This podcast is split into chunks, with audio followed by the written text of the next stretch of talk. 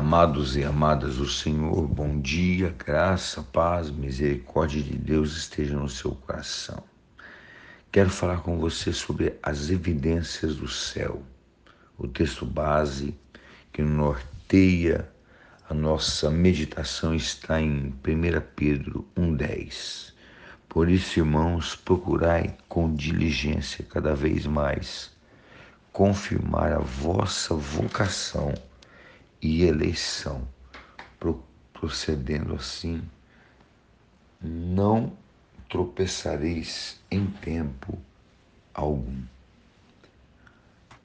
A fé e a graça é a única graça por meio da qual somos justificados diante de Deus. Pela fé, alimentamos-nos da árvore da vida Jesus Cristo e vivemos eternamente.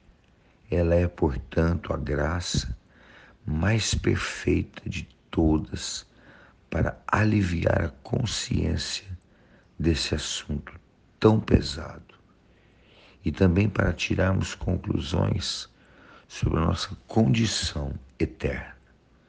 Satanás conhece isso muito bem e, portanto, quando atrai as pessoas ao inferno, ele as convence de que a fé que elas têm é correta, quando na verdade isso não existe.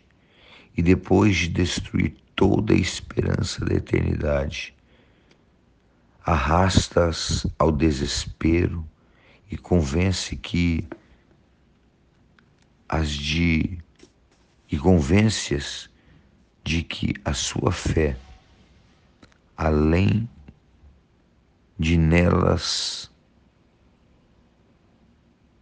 nunca ter sido correta, não passa de fé fingida e dissimulada, deixando essas pobres almas prontas a dizer: assim, portanto, isso diz respeito a todos para que obtenham uma boa evidência da eternidade e que ponham verdadeiramente sua fé em prova.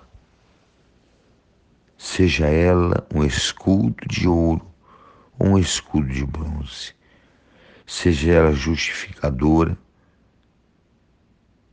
ou temporária, seja ela fé que justifique perante Deus ou apenas diante dos homens. Isso diz a respeito a todos os que obtenham uma fé com evidência da eternidade e que ponham verdadeiramente sua fé à prova.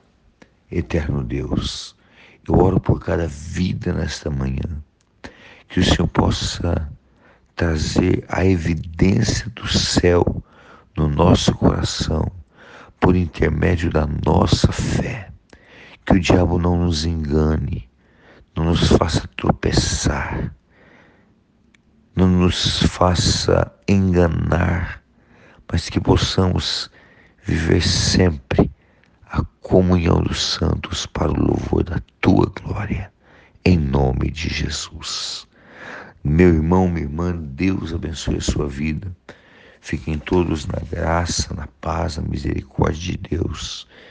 E que você tenha um dia, tenha um dia abençoado na presença do Senhor. Um grande abraço em nome de Jesus.